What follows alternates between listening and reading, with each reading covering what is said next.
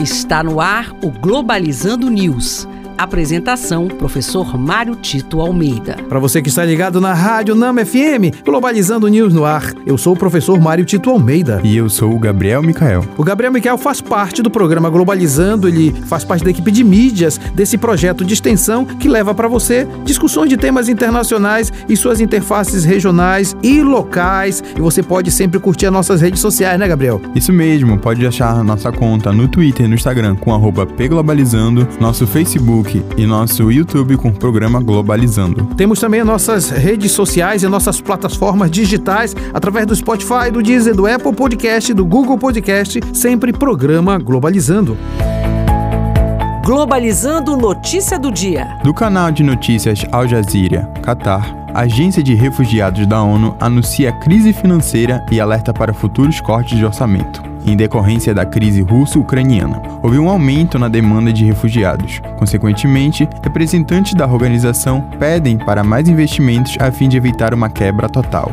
Olha, é importante a gente entender que essa questão financeira e os grandes problemas ligados à questão dos refugiados mostram um mundo desigual. Nós sabemos que no campo econômico, a maior produção de riqueza vem de mercados financeiros, deixando um terço só da riqueza sendo produzida exatamente na produção de bens e serviços. Quando falta recursos para atender refugiados, é o fracasso de uma tentativa de atender as pessoas mais necessitadas. Alguma forma de ajuste tem que ser feito no atual sistema para que volte a atender as pessoas mais necessitadas.